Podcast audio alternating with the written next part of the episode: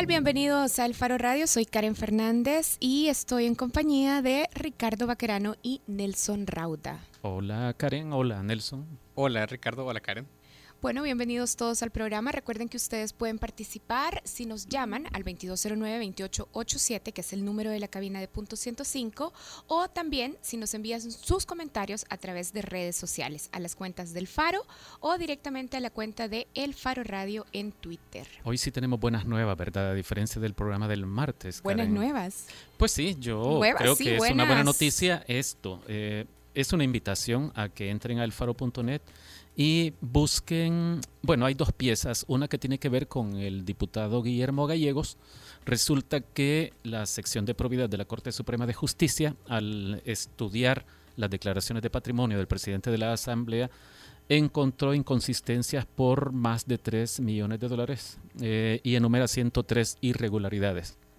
El presidente de la Asamblea obtuvo una concesión inusual, digamos, tomando en cuenta que nunca había ocurrido en la decena de casos anteriores que ya se enviaron a juicio por enriquecimiento ilícito. Y es que él dijo, es que paso muy ocupado con mis responsabilidades como presidente de la Asamblea, tengo, atiendo muchas invitaciones, hago muchos viajes al exterior, a pesar de que él ha dicho que ya no viaja, eh, y entonces no tengo tiempo para tratar de desvanecer todos los señalamientos de la sección de, de probidad. Así que pido 90 días extra para trabajar en eso y vino la corte y, resolvió que estaba bien. Esa pieza está en, el faro.net en este momento y otra es una que tiene que ver con un asunto muy importante, nuestro futuro. Resulta que la nueva propuesta del gobierno eh, en materia de reforma de pensiones contempla que coticemos más los trabajadores, pero a la vez que menos, mucho menos, casi la mitad, de lo que hasta ahora estamos aportando a nuestra cuenta individual para construir nuestra pensión eh, sea el ahorro, si es que se llegara a aprobar esta, esta propuesta. Hay una nota de nuestro colega Jimmy Alvarado en elfaro.net y creo que es importante que la vean para que después no digan, no sabía lo que venía encima. Bueno, eso, Karen. Bueno, y con eso iniciamos. Entonces, ya cuatro personas. son nuevas, pero no sé si buenas. Pero Sí, tenemos una buena aquí, es que ya vamos a iniciar con la entrevista y hoy queremos hablar sobre la participación de las iglesias en las decisiones que se toman en el Estado salvadoreño. Y para conversar sobre ese tema, hemos invitado al pastor Mario Vega. Él es el pastor general de la iglesia Elim, una de las iglesias más grandes, no solo del Salvador, sino también de Centroamérica. Gracias por acompañarnos. Gracias Karen y también un gusto Ricardo y Nelson y estamos aquí a la orden para conversar un rato. Bueno, la semana pasada ocurrió un hecho que llamaba muchísimo nuestra atención y es que el presidente de la Asamblea, Guillermo Gallegos, de quien ya estábamos hablando en esta mesa, que seguro estará orando ahorita por lo de probidad, mm, imagino. Seguramente, organizó una actividad de índole, de índole religiosa. Esta actividad fue el 14 de julio y se llamaba Oración y Clamor por El Salvador. Ahí estuvieron, por ejemplo, el pastor Toby Jr., estuvo también Mauricio Navas de la Iglesia El Camino, pero no estuvo el pastor Mario Vega. ¿Por qué usted no estuvo ahí, siendo que representa a una de las iglesias más grandes de este país? Bueno, sí me invitaron para participar de la actividad, pero efectivamente yo no fui. Y creo que la razón principal es porque yo siempre he estado en contra del uso político electoral que se haga de los sentimientos religiosos de las personas, o en este caso pues de la iglesia. Principalmente pues cuando quien convoca es una persona que ha mostrado todo menos valores cristianos. Creo que es el que con mayor desprecio habla en contra de la vida en el país y lo hace públicamente y sin ambajes. Pues ha hablado de entregar armas a la gente, y creo pues de que ha añadido a eso pues lo que ustedes han publicado sobre lo que la sección de probidad de la Corte Suprema de Justicia ahora le señala, creo que eh, muy poco interés, pienso yo, pudiera él tener en tener un clamor por la nación, que creo que fue el nombre que se le dio a la actividad.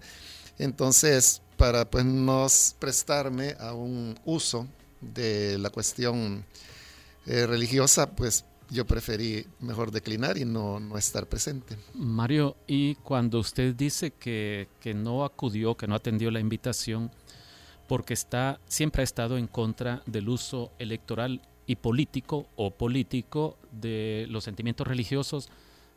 ¿Qué quiere decir? ¿Qué señales eh, vio usted de que esto podía tener un tinte electoral? Bueno, yo creo que el, presidente de la Asamblea Legislativa es alguien que desesperadamente anda buscando votos y lo hace apelando a la conciencia popular de la gente, que en este sentido, pues la situación de violencia ha llevado a que las personas tengan un desprecio hacia el tema de las pandillas y yo creo que hay razón justificada para que la gente sienta así. El problema es cómo se soluciona el problema.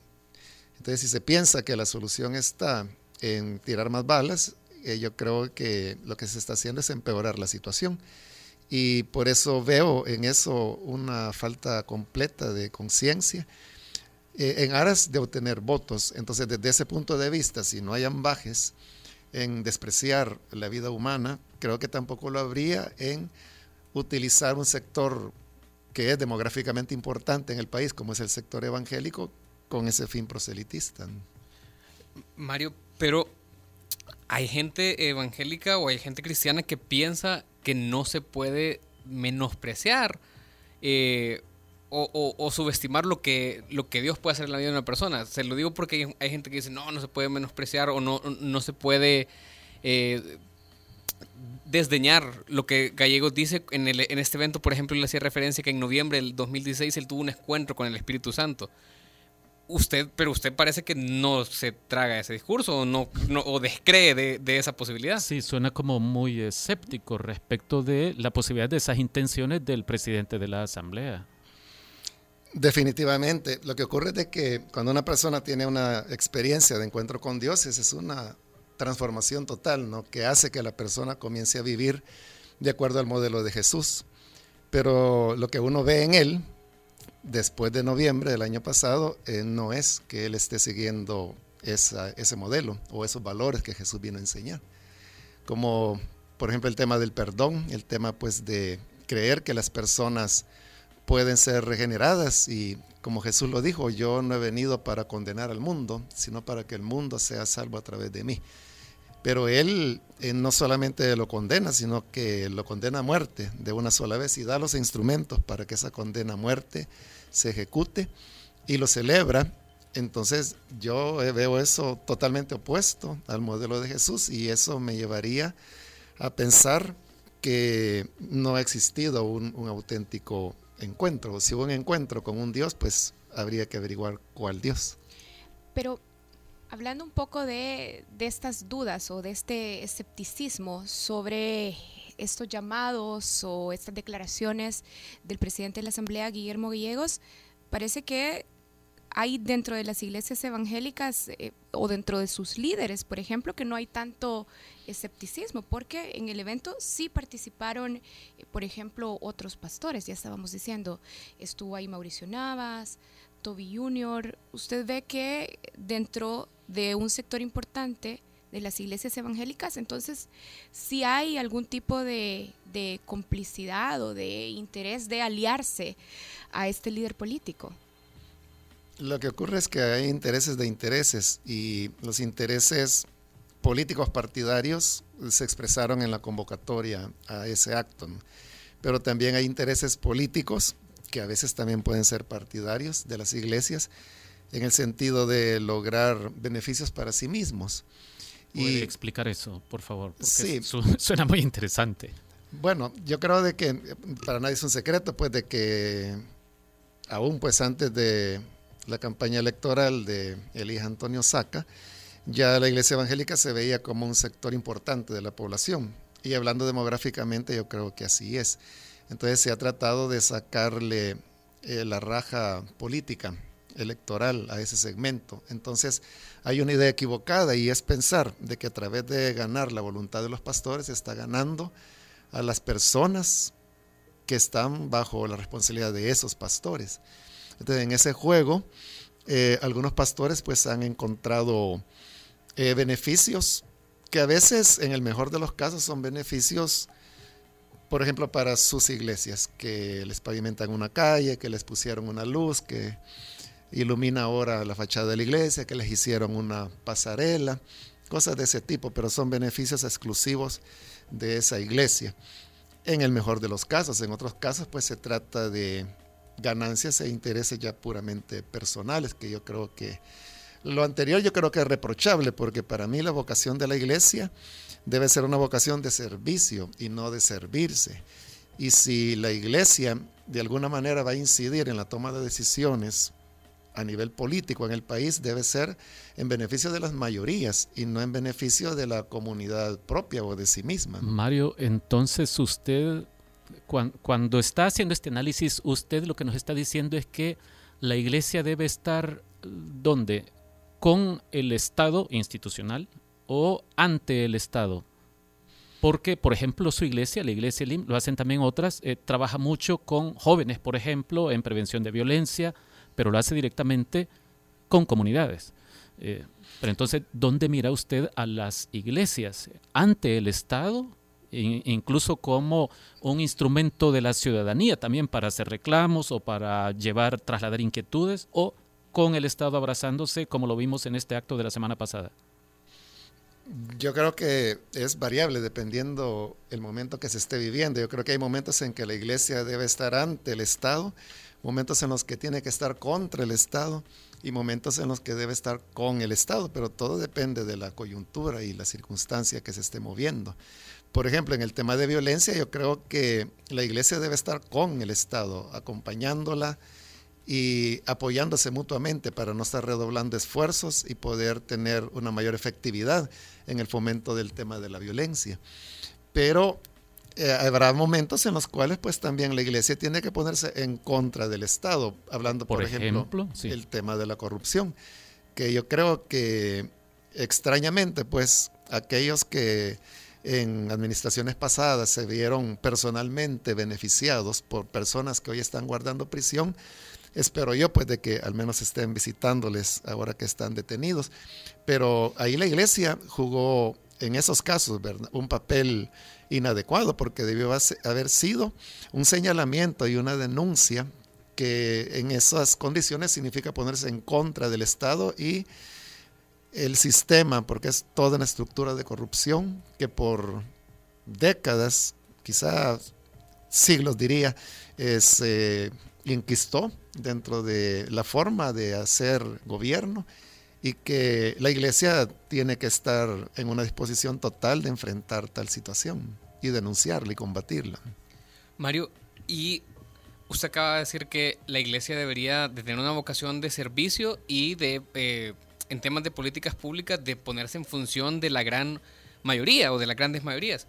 Hay algunos temas que son eh, o sea, que producen particularmente urticaria en, muchos sectores cuando se trata de la iglesia. Por ejemplo, estamos viendo, eh, hay una reforma en, la Asamblea Legislativa para apoyar el aborto en cuatro causales. Entendiendo, eh, digamos, la mayoría de la teología cristiana, excepto algunas interpretaciones no ortodoxas, pero la mayoría es que se está en contra de, de el aborto. Eso entiendo yo que no ha cambiado ni, ni en las iglesias católicas ni en las iglesias evangélicas pero hay un montón de casos, muchísimos casos, en los que estas leyes contra el aborto a quienes eh, dañan o a quienes eh, persiguen y castigan son a las grandes mayorías, mujeres pobres, de la rural, poco educadas. Eh, ¿cuál, es, cuál, debería ser la postura de, la iglesia en, frente a este tema?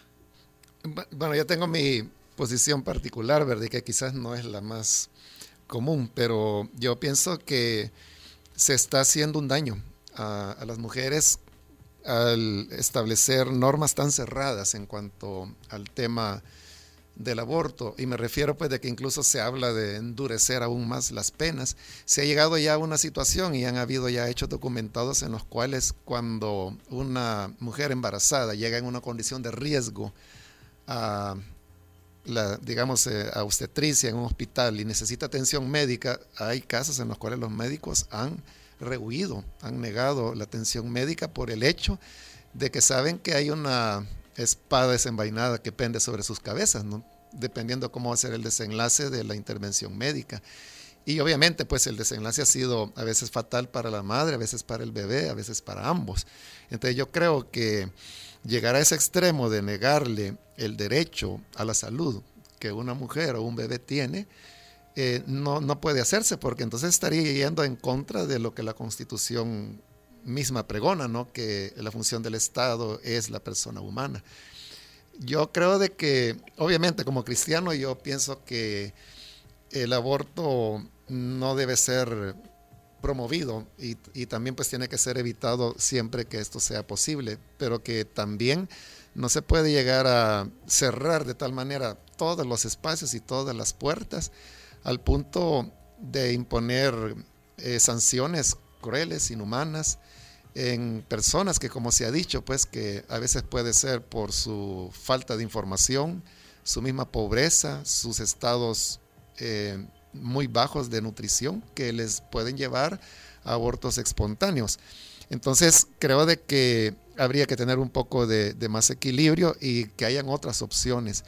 Pudiera ser que a mujeres pues que se ven en condiciones como estas se les asignen tal vez penas como servicios sociales eh, o buscar alternativas que no necesariamente tengan que ser la prisión y mucho menos como ahora se está proponiendo pues hasta 30 años de cárcel porque lo que está provocando son más males que los bienes que se desean impulsar. Ha dicho usted que le parece que la legislación es demasiado cerrada en esta materia. ¿Usted entonces es partidario o simpatiza más con la idea de abrir la legislación en esta materia y, estaría en favor de las cuatro causales? No, no. No. Eh, no estoy de acuerdo con las cuatro causales, ¿no? Eh, pero, pero dijo que le parece demasiado cerrada la legislación. Si está en favor de que haya una apertura ahí. Sí. ¿Cómo, la imagina? ¿Cómo la visualiza? Por ejemplo, hablando de una de las causales, que es que no se ha penado el aborto cuando este, el embarazo ha sido como producto de una violación. Sí.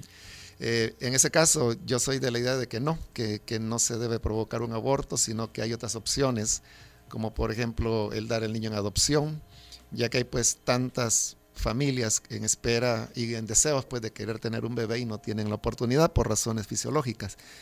Eh, en ese caso, por ejemplo, yo no estoy de acuerdo con, con esa causal, pero sí pienso que ante una situación, pienso por ejemplo en una niña, pongámosle que eh, tiene... Eh, eso iba a preguntarle, una niña violada de 12 años y queda embarazada. Exactamente, y ella eh, repudia lo que tiene en su vientre porque sabe las condiciones en las cuales eh, ha sido concebido. Entonces viene ella y, platicando, pero alguien viene y le aconseja, mira, ¿por qué no vas donde la fulana, ahí en la colonia? Ella te va a ayudar. Entonces va, se provoca un aborto.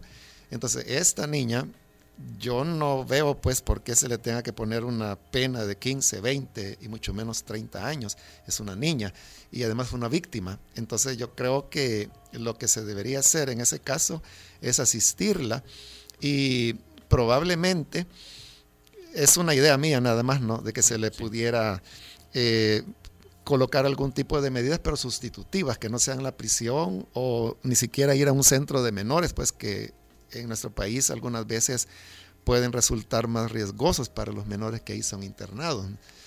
Eh, pero yo hablaba, por ejemplo, de temas como, por ejemplo, servicios sociales o ser acompañadas con procesos psicológicos, educativos. Pienso que haría mejor el Estado de esa manera que enviar a prisión, en este caso, pues hablando de, una menor, ¿no? que no pudieran ser más de siete años. Mario, ¿usted qué piensa, por ejemplo, de la actitud de la dirigencia y diputados de Arena que, en nombre de su vocación cristiana, se oponen rotundamente a que se revise la legislación sobre el aborto? Ya estaba hablando un poco sobre eso, pero que también se oponen a que se discuta el asunto de los derechos civiles de la comunidad LGBTI. Bueno, eh, cada quien tiene derecho pues a declararse conservador y si ellos quieren ser pues un partido muy conservador, eh, está bien. El punto sería de que haya una consecuencia con lo que cada persona cree, ¿no? Porque si ese conservadurismo únicamente tiene como propósito el ganar otra vez el apoyo político partidario, entonces yo lo vería como muy, muy falso, que, que, no debería ser así. Ahora, si se hace por una convicción muy propia, pues entonces es totalmente legítimo. Veo pues de que eh, porque tienen derecho a ser conservadores y oponerse tanto al aborto por cualquier razón o a los derechos que la comunidad homosexual en el país demande, ¿verdad? O sea, tienen todo el derecho a hacerlo. Y en particular, ¿usted cómo entiende o cómo cree que debería de abordarse la discusión sobre los derechos civiles de la comunidad LGBTI desde la Asamblea Legislativa? Porque es un tema donde eh, los diputados, por ejemplo, de Arena expresan posiciones muy conservadoras en su mayoría, o cuando hay diputados como el diputado Johnny Wright o Juan Valiente que se atreven a disentir un poco en estos puntos, se cierran las filas de otras posiciones dentro de la Asamblea Legislativa o dentro de su propio partido. Yo creo que el camino eh, es así, porque como la Constitución dice que el soberano es el pueblo, pero que el pueblo delega su soberanía en este caso pues en los diputados, pero los diputados son la expresión de ese pueblo. Y El Salvador es un país muy creyente, el 98% de los salvadoreños dicen creer en Dios. Y curiosamente el 99% dice creer en una vida después de esta vida física. Eh, entonces siendo tan religioso, tan creyente El Salvador, entonces yo veo muy difícil que se pueda dar pasos como los que ellos proponen y también porque yo no tengo una claridad total de cuáles son los derechos que ellos reclaman. Eso pues hablando yo...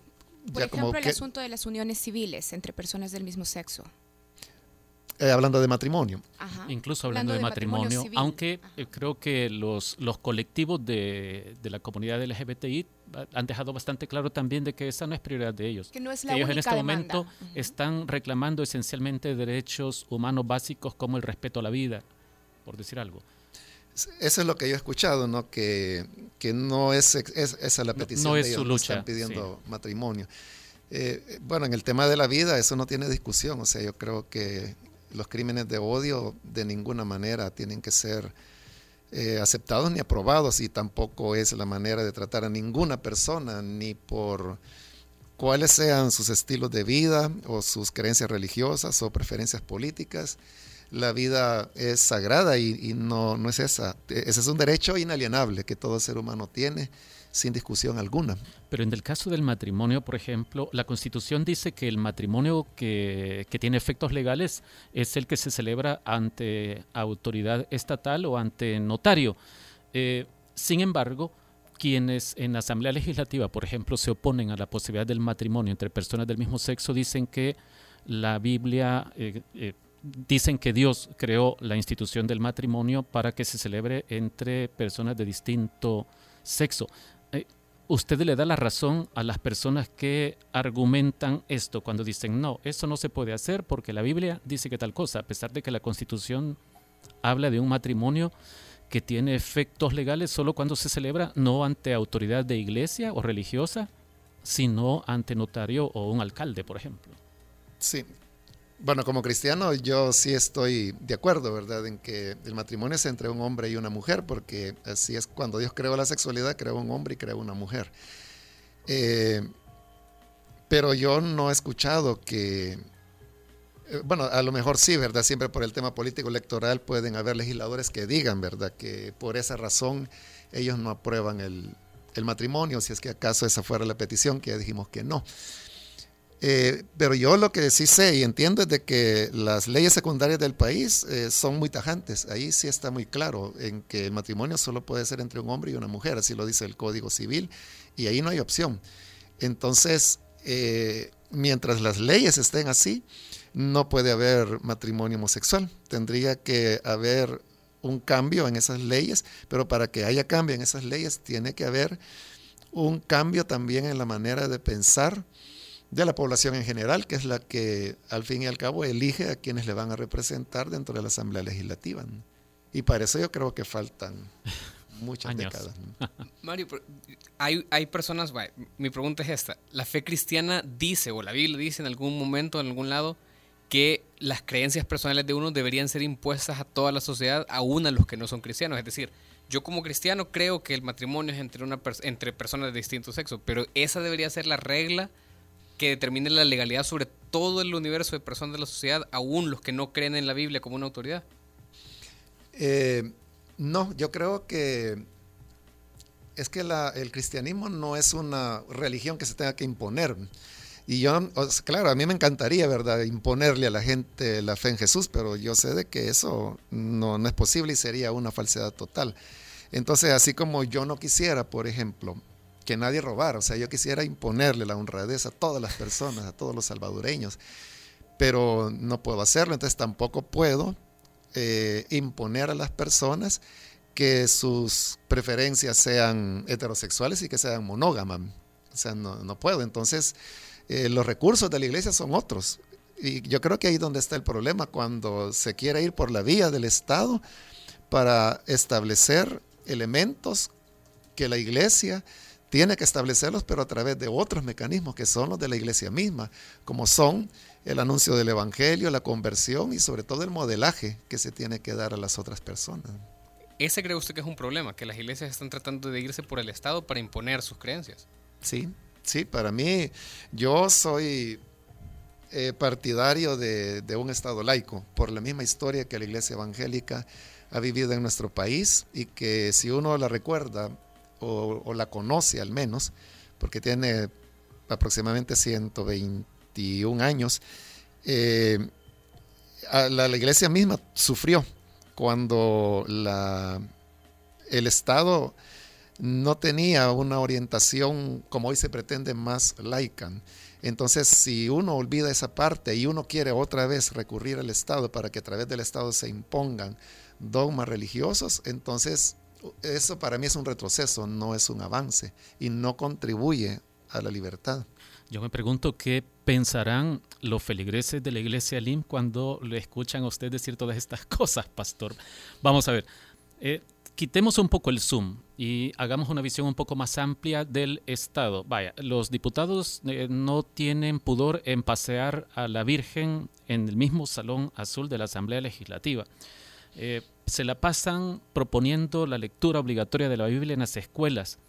Eh, vemos al presidente de la República rendirle honores al nuevo cardenal salvadoreños y a la Procuradora de Derechos Humanos, que aplaude las medidas extraordinarias a pesar de que su mismo informe dice que esas medidas violan los derechos humanos, convoca a un culto religioso en la institución. No hay una incoherencia entre el discurso público de nuestros gobernantes, de nuestros funcionarios y la práctica. Ya quedó bastante claro en el caso de los diputados pero en general no le parece que... A mí me parece que hay una incoherencia, pero no solo de ahora, sino que es histórica, que arranca en el año de 1883, que es cuando se proclama la primera constitución en la cual eh, ya no es la Iglesia Católica la religión oficial del Estado. Pero desde entonces ha sido lo que estás mencionando, Ricardo, una cuestión eh, de doble discurso, porque la constitución en ningún lugar dice que explícitamente que El Salvador sea un Estado laico, o sea, no lo dice, en ningún lugar lo dice la constitución. Eh, los abogados dicen que implícitamente debe entenderse así. Lo que sí hay claridad es en ciertas leyes secundarias, como por ejemplo en el tema del Ministerio de Educación. Ahí sí dice claramente que la educación es laica, ahí sí lo dice, pero no hay nada en la Constitución que diga que El Salvador sea un Estado laico. Y es una suma de contradicciones, porque eh, precisamente yo traje aquí este ejemplar de la Constitución porque pensé que íbamos a hablar del caso. Y en la Constitución, que está vigente actualmente en el preámbulo, Ah, comienza, comienza de la siguiente manera. Nosotros, representantes del pueblo salvadoreño, reunidos en Asamblea Constituyente, puesta nuestra confianza en Dios. Es correcto, sí. Entonces... Y algo parecido aparece en los estatutos del Partido Arena, por ejemplo. Donde dice que el patrón del partido es el divino Salvador del mundo. Sí, entonces si el Salvador se piensa que es un Estado laico, entonces ¿cómo es que se invoca a Dios cuando se va a proclamar la constitución, pero luego contradicciones dentro de la misma constitución que yo no sé por qué nadie las ha señalado. Pero por ejemplo, el artículo 25 se garantiza el libre ejercicio de todas las religiones sin más límite que el trazado por la moral y el orden público. Pero en el 26, que es el siguiente, dice, se reconoce la personalidad jurídica de la Iglesia Católica. Las demás iglesias podrán obtener conforme a la ley el reconocimiento de su personalidad. Entonces, en el 25 se habla del libre ejercicio de todas las religiones y en el 26 se pone ahí una restricción. Entonces, es toda una contradicción, o sea, no solo los hechos esos contemporáneos, diríamos, sino que es una cuestión de todo el tiempo. Mario, y cuando uno observa estas relaciones, estas que hemos descrito, las de la presidencia de la República, sobre todo las de los diputados posiblemente, y la utilización, como usted decía, con propósitos electorales eh, o políticos de los sentimientos religiosos, su conclusión es que esto perjudica de alguna forma la vida del país o los intereses de la, de la sociedad. Lo hará, a largo plazo lo hará. Porque... porque usted ha decidido marginarse de eso, no aceptar este tipo de invitaciones. Supongo que es porque considera que hay algo malo detrás de eso o algo que puede causar daño. Exacto, que es la manipulación político-electoral de la iglesia. Y yo creo que el proyecto de Jesucristo es un proyecto que sobrepasa cualquier otro proyecto humano y de cualquier partido político. Por lo tanto, cuando una iglesia le apuesta a un partido político, está yendo siempre de más a menos. Eso viéndolo por un lado. Otro aspecto es de que en la más reciente encuesta de la UCA, eh, por primera vez la iglesia evangélica quedó ubicada en el primer lugar de la institución que más confianza le genera a, la sociedad. Siempre el primer lugar había tenido la Iglesia Católica y la Iglesia Evangélica en el segundo lugar, y había habido años en los cuales quedaban ambas en primer lugar, pero este fue el primer año cuando la Iglesia Evangélica quedó en primero, la Iglesia Católica en segundo, y los partidos políticos están en el último lugar. Las obligaciones del Estado se perjudican por este tipo de relaciones. Exactamente, porque si la Iglesia que tiene como institución el más alto de credibilidad se alía con los políticos que tienen el último lugar, es una apuesta donde quien tiene que perder más es la iglesia y quien no sé si ganará es el político. Bien, bueno, queremos agradecerles, se nos acabó el tiempo en este espacio de entrevista, pero muchísimas gracias a Mario Vega. Mario Vega es pastor general de la iglesia Elim y ha estado con nosotros esta tarde conversando sobre la importancia de la separación en la relación iglesia y Estado. Y es presidente también de la Alianza, la Alianza Evangélica del Salvador. Bueno, y así hacemos un corte en el Faro Radio, ya regresamos. Cuando regresemos vamos a estar hablando sobre música nacional y vamos a estar contándoles sobre un concierto que va a ser este próximo sábado, Criaturas Multicolor. Ya ves, buenas nuevas había hoy. Con eso regresamos.